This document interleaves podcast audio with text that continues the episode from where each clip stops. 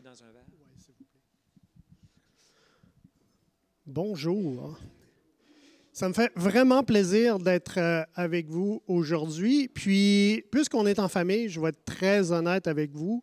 Je ne fais pas ça souvent, les prédications, mais les fois où j'en ai fait, généralement, j'ai mon sujet d'avance. Puis la dernière semaine, c'est vraiment pour se pratiquer. Fait que je me pratique de vivre à la maison. J'ai deux chats à la maison. Fait que j'ai une autre histoire de deux chats.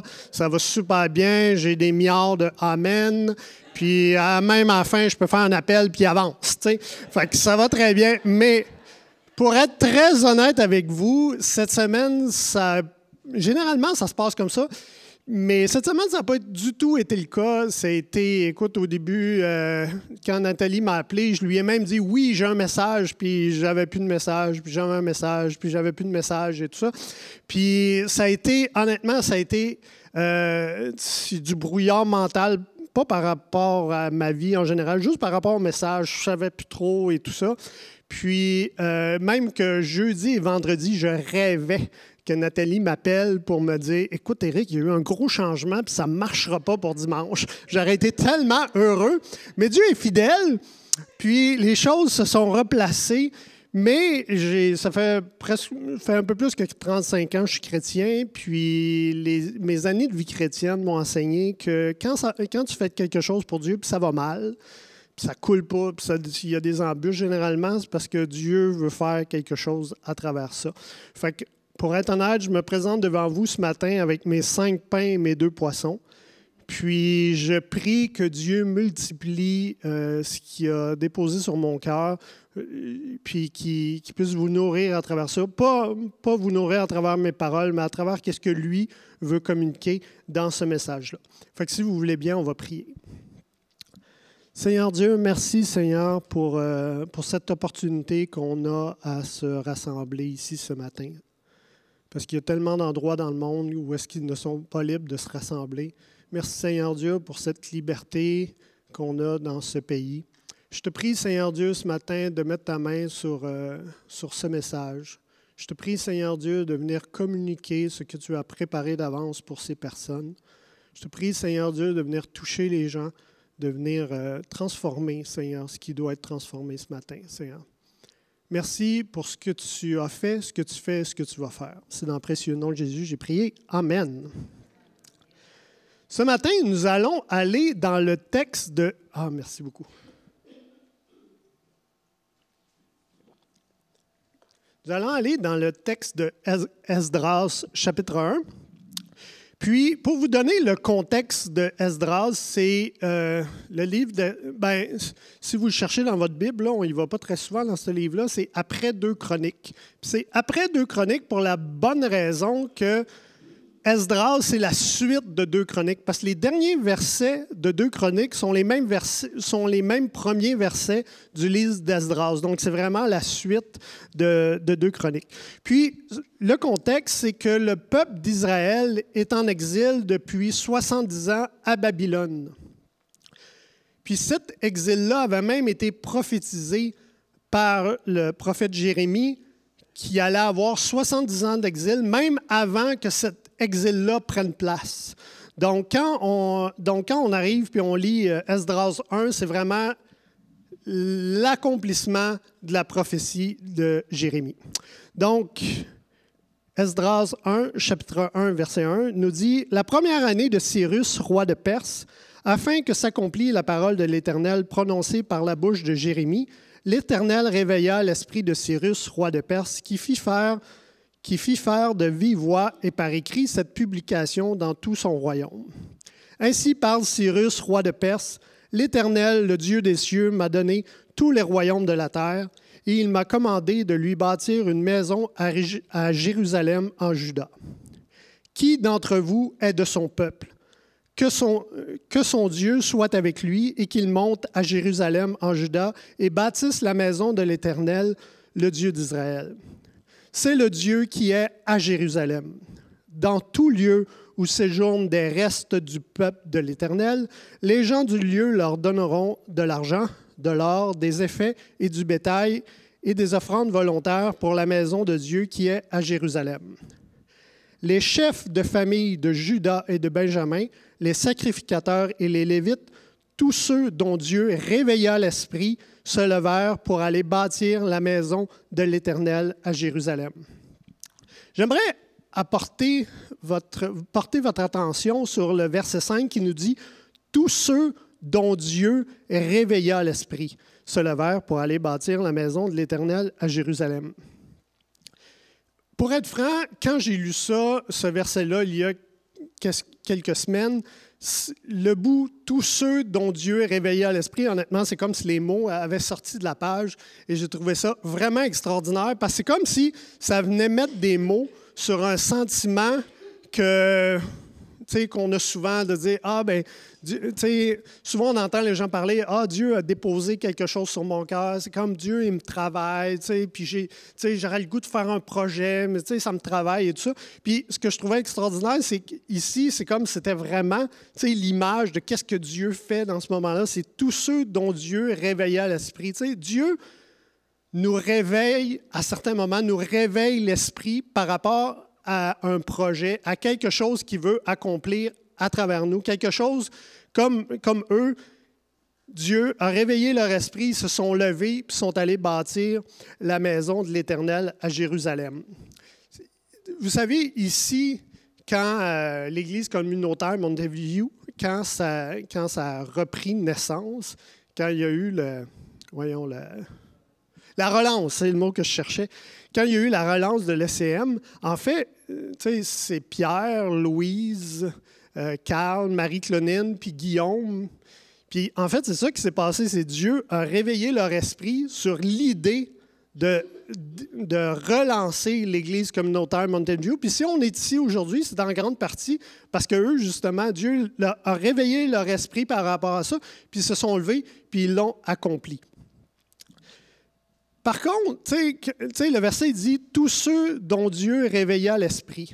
On pourrait, on pourrait facilement croire, ben, c'est comme quand le roi Cyrus a dit ça, tous les Israélites qui étaient en exil à Babylone se sont tous fait ben, on y va. tout le monde s'est dit ça. Mais les commentateurs bibliques nous disent que c'est loin d'être tout le monde qui s'est levé pour, euh, pour quitter Babylone puis retourner à Jérusalem. Parce que, justement, il y en a qui, pour plusieurs, il était. Faut pas oublier, il y a eu 70 ans. Dans ces 70 années-là, il y a beaucoup de gens qui sont nés à Babylone. sais, ils ne connaissaient pas ça, eux autres, avant Judas, le temple et tout ça, parce qu'eux autres sont nés à Babylone. Tout ce qu'ils connaissent, c'était Babylone. Donc, quand le roi dit Ah, vous pouvez retourner, ils ont dit non, on est bien ici. Je me suis installé, puis c'est correct. Donc, pourquoi m'en aller à une place que je ne connais pas, que je n'ai jamais connue, puis euh, m'en aller là-bas, vivre l'insécurité? Non, non, non, je reste ici. Donc, euh, c'est ça. puisqu'il y avait 70 ans qui s'étaient écoulés, il y en a qui étaient très confortables à Babylone. Puis, même si c'était des Juifs, ils ont décidé quand même de rester à Babylone et de ne pas retourner le texte, en fait, les commentateurs nous disent que c'est 50 000 Israélites qui se sont levés puis qui sont partis. Donc, quand le roi a dit ça, ça a allumé 50 000 personnes. Ça n'a pas allumé toutes les, Israélites, mais il y en a 50 000 qui ont, que, que le texte nous dit, tous ceux dont Dieu réveilla l'esprit. C'est 50 000 personnes qui ont fait comme, oh, ça me parle, ça. Oui, je veux quitter, puis oui, je veux retourner, puis aller bâtir le temple. Et ce texte-là de Esdras 1, c'est en lien direct avec la prophétie de Jérémie dans Jérémie 29, 10, qui nous dit Mais voici ce que dit l'Éternel. Dès que 70 ans seront écoulés pour Babylone, je me souviendrai de vous et j'accomplirai à votre égard ma bonne parole en vous ramenant dans ce lieu. Donc, même avant que l'exil prennent place. Puis ces 70 années-là c'est cool. Jérémie avait déjà fait cette prophétie-là que ça allait s'accomplir. Ça, c'est le verset 10. Donc, le verset 10, c'est la prophétie d'Esdras qui s'accomplit. Euh, non, le verset 10, c'est la prophétie de Jérémie qui s'accomplit dans Esdras 1. Mais le verset 11, qui vient tout de suite après, car je connais les projets que j'ai formés sur vous, dit l'Éternel, projets de paix et non de malheur, afin de vous donner un avenir et de l'espérance. Donc, le verset 10, c'est l'accomplissement de la prophétie. qu'on voit dans Esdras 1, mais le verset 11, c'est la promesse qui s'adresse à ces 50 000 Israélites dont Dieu a réveillé l'esprit pour qui allaient se lever pour aller bâtir le, temple. Donc, cette promesse-là, s'adressait vraiment à ces 50 000-là. Donc, tu sais, puis ce principe-là s'applique également pour nous. Tu sais, il s'appliquait pour eux parce que le, Dieu a réveillé leur esprit, se sont levés, sont allés bâtir le, temple. Mais pour nous, quand nous, Dieu nous réveille, parce que Dieu a réveillé ces gens-là à ce moment-là, mais Dieu réveille encore des esprits aujourd'hui. Puis quand Dieu réveille notre esprit pour accomplir quelque chose, puis qu'on se lève, puis qu'on va, le faire, cette promesse-là s'applique à nous aussi. Tu sais, que, car je connais les projets que j'ai formés sur vous, dit l'Éternel, projets de paix et non de malheur, afin de vous donner un avenir et de l'espérance. Donc, quand tu te lèves pour accomplir ce que Dieu a mis sur ton cœur, tu n'es pas tout seul, Dieu est avec toi, puis tu peux marcher avec confiance parce qu'il y a une promesse qui t'accompagne là-dedans. Lorsque Dieu réveille ton cœur pour accomplir quelque chose et que tu te lèves pour l'accomplir, c'est cette promesse qui est autant pour toi qu'elle l'a été pour les 50 000 Israélites.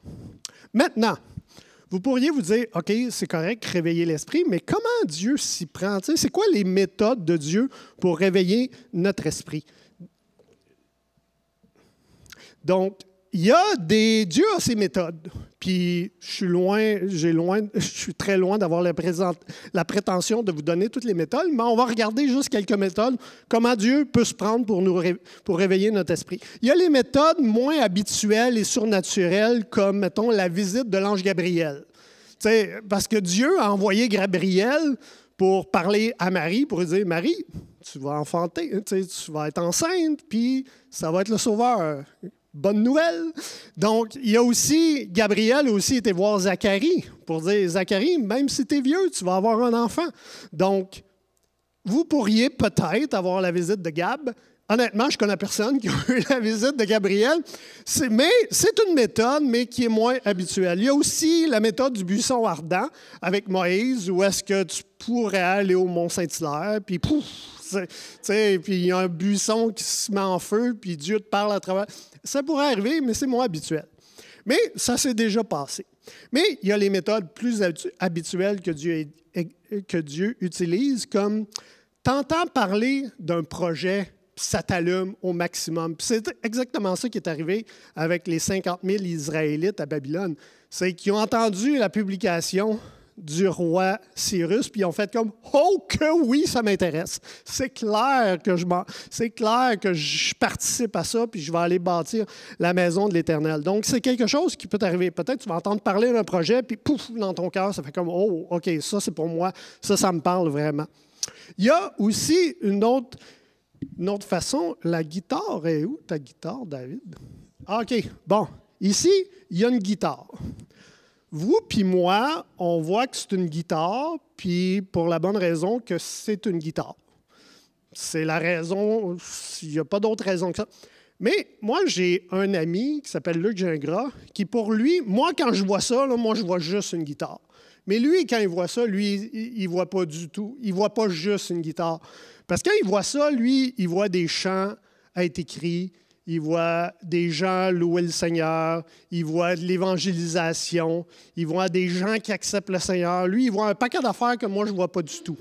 Mais justement, parce que Dieu a réveillé son esprit par rapport à, apprendre, un instrument de musique, puis que Dieu puisse l'utiliser à travers ça. Il y a aussi la possibilité où est-ce qu'il y a un besoin, tu vois un besoin, puis ça ne te lâche pas sais, supposons, c'est comme les pauvres, écoute, les pauvres, les pauvres, t'en mangerais. C'est comme, c'est là. À toutes les fois que tu vois un pauvre, les, les larmes te montent aux yeux parce que Dieu a réveillé ton esprit par rapport aux pauvres. Puis des fois, souvent dans l'Église, Écoute, ça arrive souvent. Il y a des gens qui sont allumés sur quelque chose qui disent comme eux autres sont vraiment allumés, ces pauvres. Puis là, ils sont comme coulons, il n'y a pas de l'amour dans l'Église.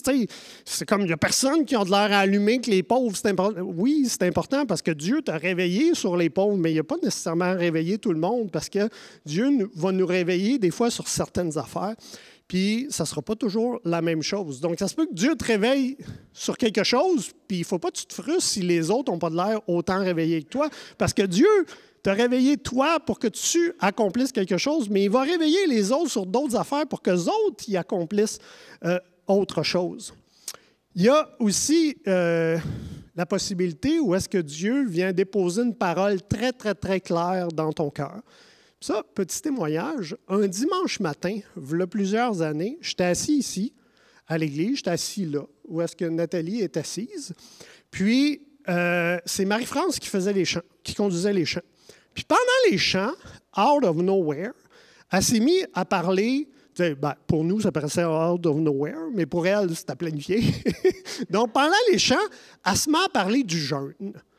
Puis, elle lit l'extrait d'un livre qui parlait du jeûne. Honnêtement, je me souviens même pas de l'extrait, je me souviens même plus qu'est-ce qu'elle a dit, je me souviens juste qu'elle parlait du jeûne. Puis moi, pendant que j'étais assis, c'est comme si Dieu venu déposer une parole sur mon cœur qui disait faut que tu commences à t'intéresser au jeûne. Puis pour moi, le jeûne, c'était pas quelque chose de naturel. C'est comme je un repas, j'avais mal à la tête. Fait que oublie ça, jeûner. Là. Pour moi, le jeûne, c'était pas pour moi. Je m'étais jamais intéressé à ce sujet-là. J'avais jamais entendu, vraiment entendu de prédication là-dessus. Donc le jeûne, c'était pour les durs à cuire, c'était pour les autres et c'était pas fait pour moi. Mais quand Dieu est venu déposer cette parole-là, Éric, il faut que tu t'intéresses au jeûne. Là, j'ai fait comme, oh, OK, faut que je m'intéresse au jeûne. donc, euh, je me suis acheté deux livres sur le jeûne. J'ai commencé à lire là-dessus. Puis là, j'ai fait comme, waouh, c'est donc bien hallucinant le jeûne. Il faut, que je, commence à jeûner. Puis là, j'étais un peu frustré contre mes amis qui jeûnent. Je leur disais, non, tu m'as jamais parlé de ça. Ben là, là ben, non, mais tu sais, c'est personnel le jeûne. Fait que donc, j'ai commencé à sauter un repas, deux repas, puis graduellement trois repas, jusqu'à faire trois jours sur l'eau, un jeûne seulement avec de l'eau. Puis à la fin du trois jours, c'était excessivement clair dans ma tête que je devais produire un documentaire sur le jeûne et la prière. Je n'avais jamais fait de documentaire de ma vie, mais la conviction était tellement forte, je me suis même pas posé de questions, je me suis pitché là-dedans. Puis, fait que là, ça me prenait de l'argent. Mais mon père avait son frère qui était le célibataire, qui lui avait la bonne idée de faire beaucoup d'économies. Donc, quand il est décédé, ben, la famille a hérité. Puis mes parents nous ont donné, euh, dans leur générosité, ils nous ont donné de l'argent à moi puis ma sœur de l'héritage de son frère, parce que lui était célibataire, il n'y avait pas d'enfants et tout ça. Donc, euh, ça a ça de bon, hein, d'avoir des célibataires riches dans la famille. Donc, j'ai pris cet argent-là sans même me poser de questions, puis j'ai commencé à acheter de l'équipement, à me faire un plan, acheter de l'équipement, puis c'était un magasin à Montréal, puis j'étais là-bas, puis j'achetais mes affaires, puis le gars au comptoir était comme « Pourquoi tu achètes ça? » Ben, je dis « C'est parce que je fais un documentaire. » Fait que là, il dit OK, tu fais ça pour quelle compagnie Ben, je fais pas ça avec aucune compagnie. Là, t'es comme OK, tu fais ça avec. Non. Puis tu fais ça, mais t'as-tu une équipe Non, j'ai pas d'équipe. Je fais ça tout seul. Là, t'es comme mais t'es malade. C'est comme, ça va pas bien dans ta tête. Il n'y a personne qui fait ça de mal. Puis là, il dit, t'en as-tu déjà fait?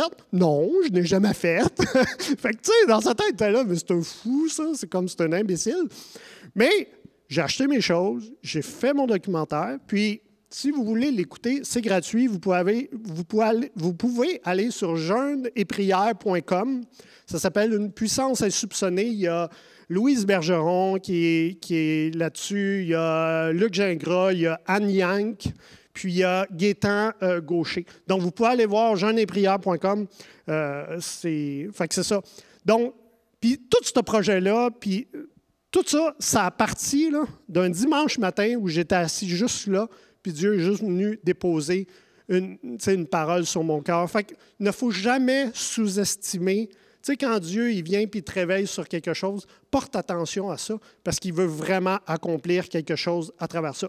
Fait que là, on vient de regarder différentes méthodes, mais tu sais, oublions jamais que Dieu est Dieu, puis Dieu va utiliser quelque méthode que ce soit pour vous allumer puis vous réveiller par rapport à quelque chose. Donc, Maintenant, j'ai une question pour toi ce matin. Est-ce qu'il y a une chose pour laquelle que Dieu a réveillé ton esprit? Puis, c'est peut-être pas récemment, peut-être que ça fait vraiment de très, très, très nombreuses années que tu essayé de, as essayé de camoufler ça, parce que quand Dieu nous réveille sur quelque chose, on ne se sent pas nécessairement la bonne personne pour le faire. On ne sent pas qu'on a tous les talents pour le faire. Puis justement, c'est normal, parce que Dieu, il veut le faire avec toi. Justement, il veut dire, puisque tu ne te sens pas nécessairement la bonne personne pour le faire, c'est parfait, tu fit exactement dans le... Parce que quand il a choisi ses douze apôtres, ce n'était pas douze kingpins. Ce n'était pas douze, wow, on se part une start-up, puis c'est comme, on va changer le monde. C'était des c'était oui, des pêcheurs, mais c'était aussi des pêcheurs. C'était pas des gens, c'était des gens du peuple très, très, très normal. C'était pas du monde éduqué. C'est comme, humainement parlant, c'était pas l'équipe de rêve. Là. Tu dis pas, hey, wow, j'ai trouvé mon team, puis on va changer le monde. Non, c'est pas, ça ressemblait pas trop, trop à ça. Mais justement, parce que c'était des pécheurs, pécheurs, qui savaient qu'ils avaient besoin de Dieu, qui étaient totalement dépendants de Dieu, bien, Dieu les a utilisés. Puis si on est ici aujourd'hui, c'est grâce à la crucifixion, à la résurrection de Jésus, mais aussi grâce à ces gars-là qui ont propagé l'Évangile à travers le monde. Donc, ce matin, peut-être que tu es ici ce matin puis tu dis, oui, Dieu m'a déjà réveillé par rapport à quelque chose. Puis ça peut être comme écrire un livre, t'impliquer dans un ministère particulier, démarrer une entreprise. Ça peut même peut-être même être complètement à l'extérieur de l'Église. Ça peut faire, euh, faire des cours au, collège biblique, ça peut être faire un changement de carrière, ça peut être aussi complètement autre chose, comme Dieu va te mettre à cœur d'appeler des gens qui sont isolés, seuls à la maison, puis il va juste te demander de les appeler. Tu n'as pas besoin de démarrer une entreprise, c'est juste tu peux prendre ton téléphone. Si c'est ça que Dieu te met à cœur, prends ton téléphone puis commence à appeler les gens. Ça peut être rendre des visites à des gens qui n'ont jamais de visite. Ce n'est pas la grosseur de la chose qui compte, c'est d'être obéissant à ce que Dieu nous demande de faire. Parce que s'il te demande de le faire, c'est parce qu'il y a un plan à travers tout ça, puis il veut t'utiliser pour réaliser ce plan-là. Éphésiens 2.10, dans la, version parole vivante, nous dit quelque chose de super important. Éphésiens 2.10, ça c'est le verset classique de la Louis II, les œuvres préparées d'avance et tout ça. Mais la version parole vivante apporte quelque chose de vraiment intéressant. Ce que nous sommes, nous le devons à Dieu. Il a recréé en Christ pour nous faire accomplir dans la communion avec lui les bonnes actions qu'il a préparées depuis longtemps pour nous.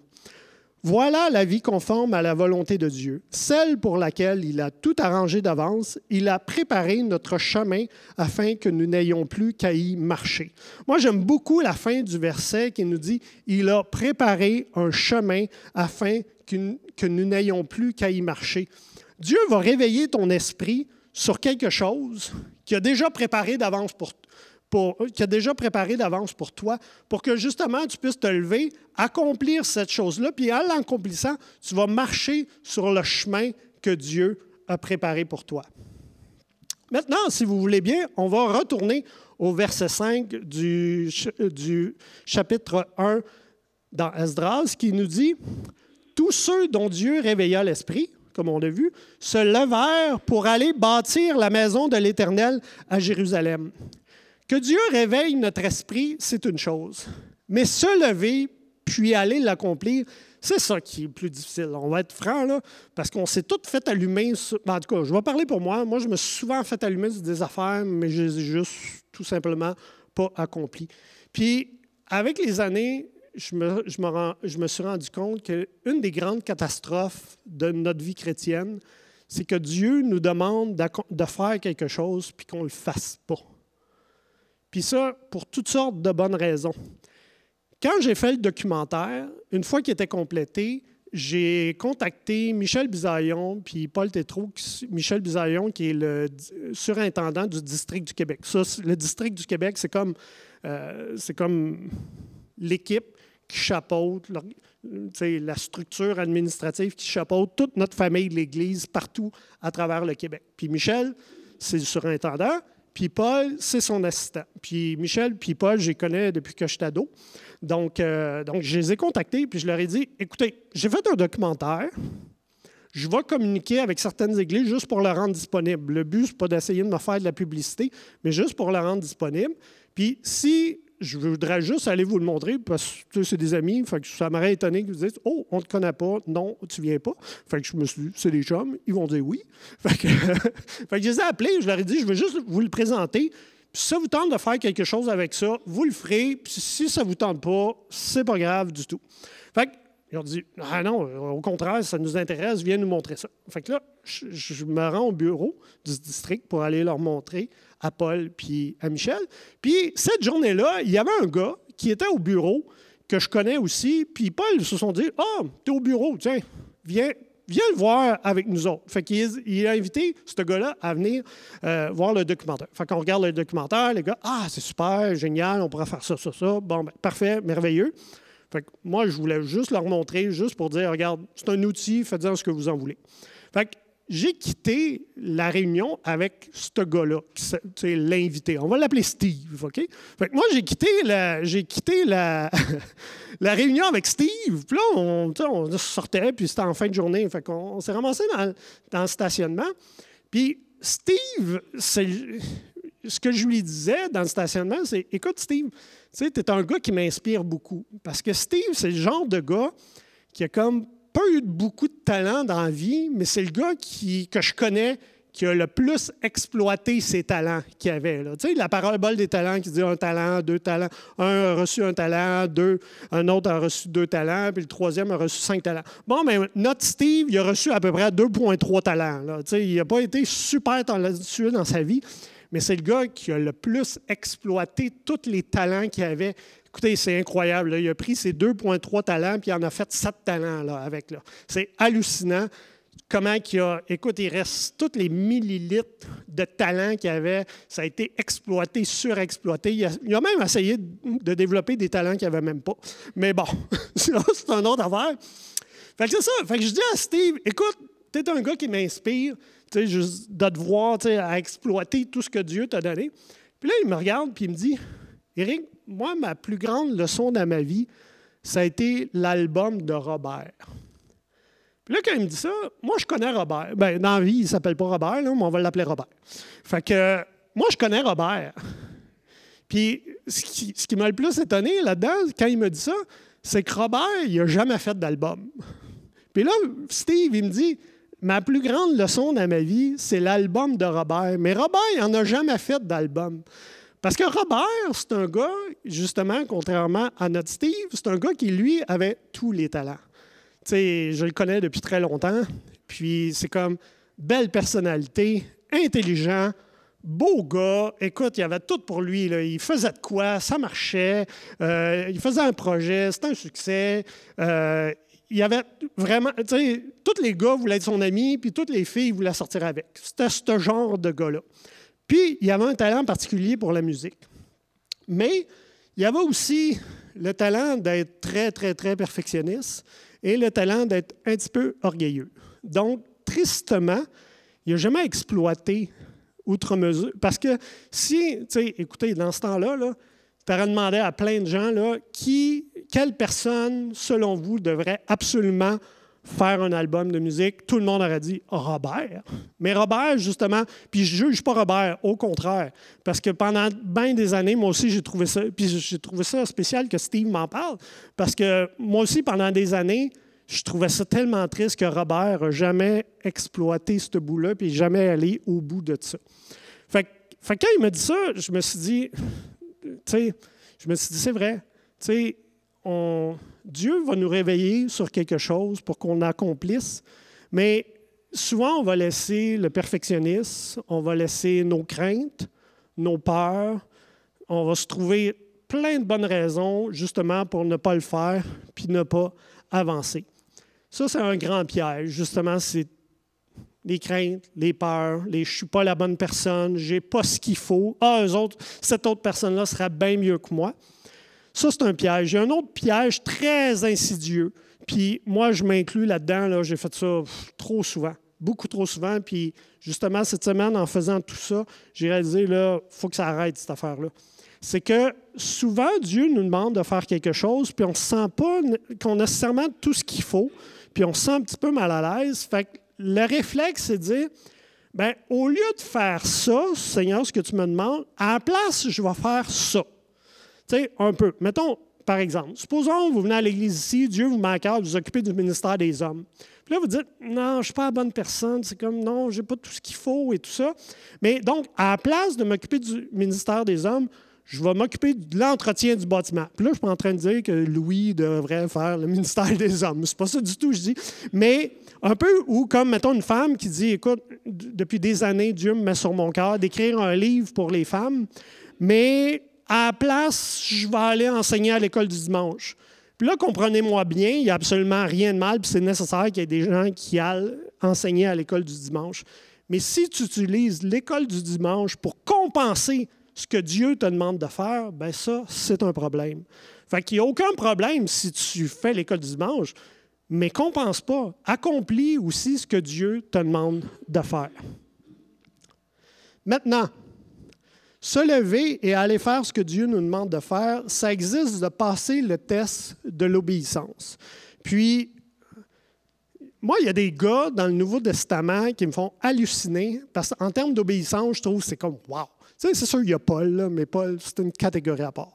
Mais il y a un groupe de gars qui, moi, me font vraiment triper. Puis, ce gars ces gars-là, c'est au noces de Cana. Donc, dans Jean 2, le texte dans Jean 2 par rapport aux noces de Cana, faut réaliser, il faut comprendre qu'à ce moment-là, Jésus est au début de son ministère. Donc, euh, il n'a pas fait de miracle encore. Il y a quelques disciples, il n'y a pas toute sa gang de douze disciples, il y a quelques disciples qui le suivent. Il est reconnu comme étant un enseignant.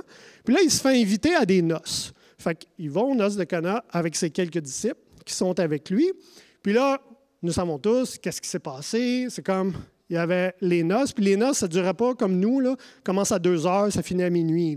C'est comme eux autres, c'était des jours et des jours et des jours. Ça pouvait même, des fois, aller jusqu'à une semaine. Puis la plus grande catastrophe, c'était de manquer de stock durant la noce. Voilà pas qu'il manque de bouffe, voilà pas qu'il manque de vin. C'était la honte totale et tout ça. Donc, Jésus se retrouve aux noces de Cana. Puis, qui arriva devait arriver, il devait avoir plus de monde où le monde avait plus soif que d'habitude, mais ils ont manqué de vin. Donc, comme vous savez, la mère de Jésus va voir Jésus, ils n'ont plus de vin. Puis là, Jésus, ouais, mais pourquoi tu veux mêler à ça? c'est comme mon temps n'est pas venu encore, mais c'est comme, écoute, regarde les serviteurs, puis comme justement dans le, dans le verset 5 de Jean 2, ça nous dit, sa mère dit aux serviteurs, faites tout ce qu'il vous dira.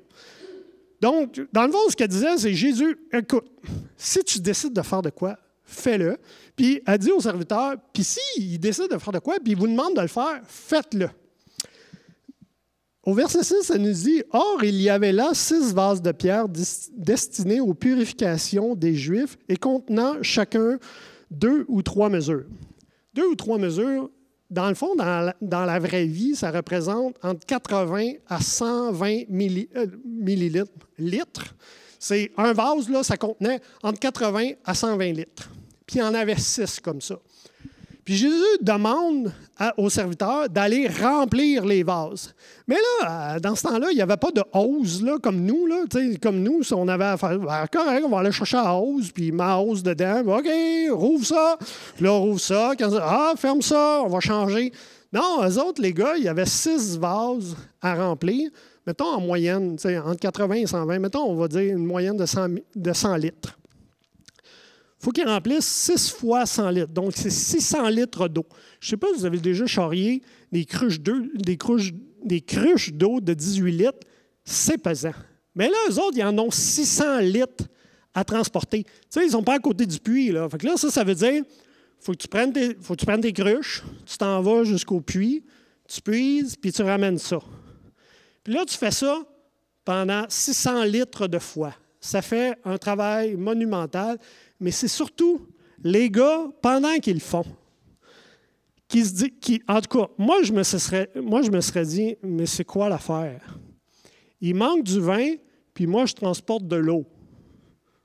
Il manque pas d'eau, il manque du vin. Qu'est-ce que je fais à transporter de l'eau? C'est complètement ridicule. C'est complètement. Puis là, il ne faut pas oublier que ça, c'est quelque chose qui a été demandé par Jésus. À ce moment-là, Jésus, ce n'est pas un faiseur de miracles, c'est un enseignant. Donc là, c'est comme le gars, c'est ceux qui se sont dit Ah, mais là, Jésus, il va faire le. Non, non, on n'est pas dans le cinq pains, de poissons. C'est pas un poste. Les noces de Cana, ça ne vient pas après les cinq pains, de poissons. Ça vient avant les cinq pains, de poissons. Fait que les gars, ils font ça, puis ils doivent juste se dire Mais c'est donc bien ridicule, c'est complètement illogique, ça n'a pas d'allure. Mais qu'est-ce qu'il faut comprendre? C'est que faut que les gars transportent cette eau-là pour que Dieu le transforme, pour que Jésus se transforme en vin. S'il n'y a pas de transport d'eau, il n'y a pas de vin. S'il n'y a pas d'obéissance, il n'y a pas de miracle. Donc, c'est la même chose pour nous. Quand Dieu nous réveille sur quelque chose, puis qu'on ne le fait pas, Dieu, il ne peut pas accomplir ce qu'il veut accomplir parce qu'on ne transporte pas l'eau qu'on doit transporter pour que Dieu accomplisse le miracle. Puis, changer l'eau en vin, c'est sa job à lui, c'est sa business à lui. Qu'est-ce que Jésus nous demande? Qu'est-ce que Dieu nous demande? Qu'est-ce que le Saint-Esprit nous demande? C'est juste soit un porteur d'eau. On te demande, tu sais, on veut juste te demander, transporte de l'eau.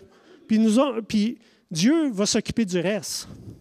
Puis si Dieu veut transformer cette eau-là en jus d'orange, ça le regarde. Puis transformer cette eau-là en diète Pepsi, ça le regarde. Ça ne nous regarde pas.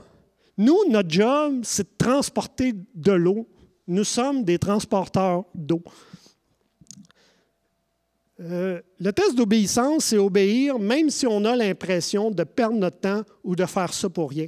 Parce que quand Dieu nous demande de faire de quoi, au début, c'est comme Ah, wow, c'est excitant. Mais à un moment donné, la routine embarque. Puis, tu sais, des fois, tu te poses la question Pourquoi je fais ça? Sais, Ça sert-tu vraiment à quoi? Puis, c'est des réflexions qui sont humaines, qui sont normales, mais si tu, comprends que ta job, c'est de transporter de l'eau, puis si tu transportes cette eau-là, Dieu ne peut, pas, peut pas la changer en vain. Ça change absolument tout. Parce que le test d'obéissance, c'est aussi d'avancer sur le chemin que Dieu a préparé pour nous sans savoir ce que ça va donner. Parce que tu dois transporter de l'eau pour que Jésus puisse la changer en vin. Si tu ne transportes pas d'eau, Jésus ne peut pas la transformer en vin. S'il n'y a pas d'obéissance, comme je disais tantôt, il n'y a pas de miracle. Maintenant, en terminant, peut-être que vous vous dites, OK, je peux faire ce que Dieu me demande de faire, mais dans notre société, la réalité fait en sorte qu'on manque de temps.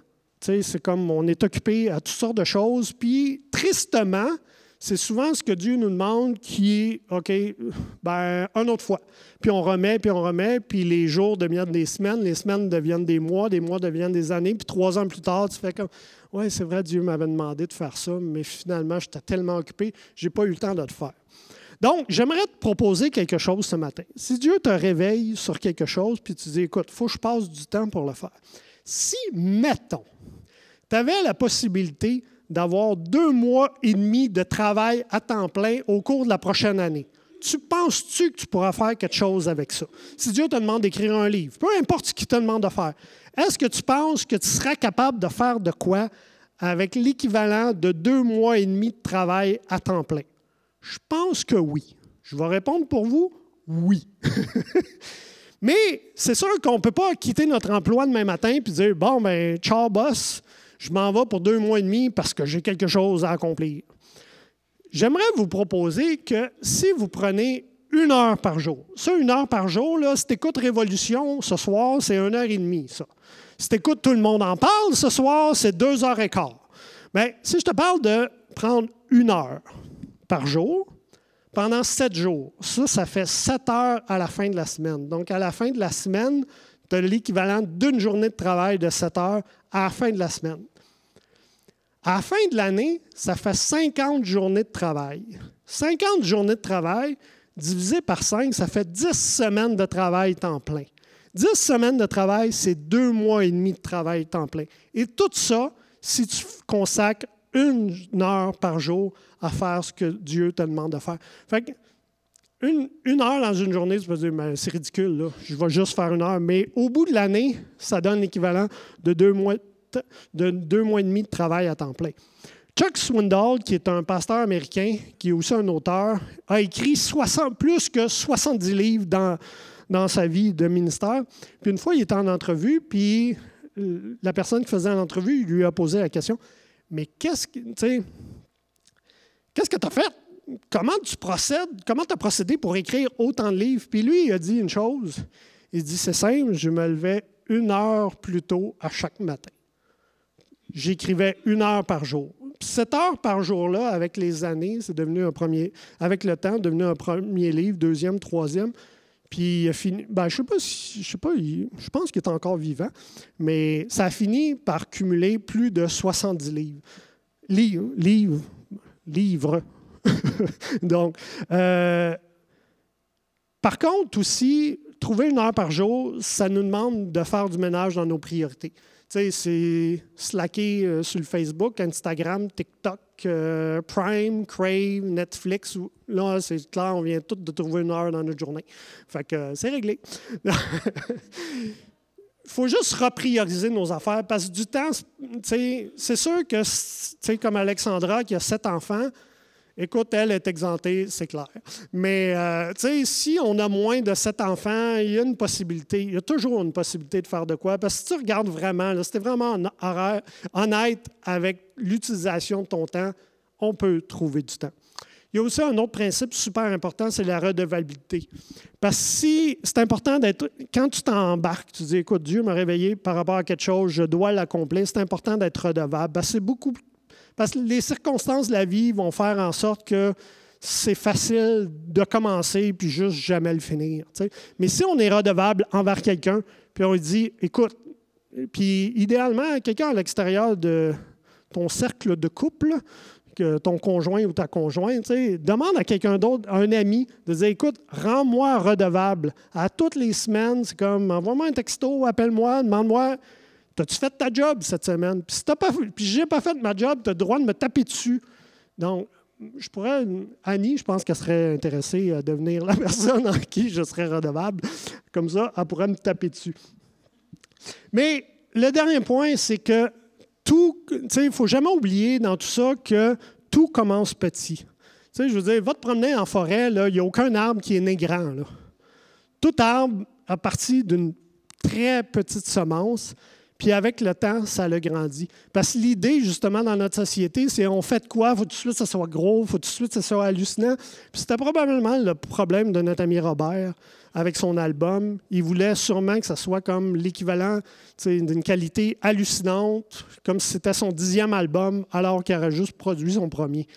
Donc, l'idée, quand tu dis je commence petit, ben dis-toi que tu es dans le business de Dieu, parce que le business de Dieu, il a tout commencé petit. Tu sais, il a changé le monde avec douze apôtres. Il, a, il, a créé, il crée des arbres avec des petites semences. Même toi, là, à la base, tu as parti de quelque chose qui est comme deux petits morceaux. Un morceau qui n'est même pas visible à l'œil nu, tu peux juste le voir au microscope. Puis l'autre morceau qui est l'ovule, qui est à peine visible à l'œil nu. Tu sais, vous et moi, là, on est parti de ça. Là. On s'entend que juste. Mettons, on n'avait jamais entendu parler de ça, puis on dit. C'est comme Jean-Sébastien, il est parti d'un ovule qu'on peut à peine voir et de quelque chose qu'on ne peut même pas voir. Puis tout le monde ferait comme No way, c'est impossible. Ça ne peut pas partir de ça. Mais la business de Dieu, c'est ça. Il commence de quelque chose de super petit, mais avec le temps, ça donne, quelque chose d'extraordinaire. Pourquoi? Parce qu'il est dans business. Dieu, il est dans business de faire pousser des arbres. Dieu, il est dans business de partir des ministères. Dieu est dans business de partir des églises que ça part de rien. Parce que même au niveau séculier, là, il n'y a aucune compagnie, là, pense à Apple, IBM, Microsoft, il n'y a rien qui est parti de gros. Tout est parti. La plupart du monde qui ont parti des grosses entreprises, ils ont tout commencé dans leur garage ou leur sous-sol. Fait que si tu as un garage ou un sous-sol, tu as tout ce qu'il faut pour partir quelque chose de vraiment très gros. Puis Marie-France, elle a même les deux. Elle a un sous-sol puis elle a un garage. Fait que Marie, il n'y a aucune raison que tu ne fasses pas quelque chose avec ton sous-sol et ton garage. C'est ce que je voulais vous partager ce matin. Euh, merci beaucoup pour votre attention et je prie que Dieu puisse faire grandir quelque chose dans votre cœur, puis, justement que, qu'on puisse regarder à la journée d'aujourd'hui, puis dire, c'est vrai que ça a changé de quoi, parce que je vous avoue, même, je vous partage ça ce matin, mais je me le partage bien plus à moi qu'à vous, très honnêtement. Fait que je vous remercie beaucoup. Puis on peut juste terminer en priant. Puis si David, tu veux venir faire un chant par la suite, libre à toi, il n'y a aucun problème.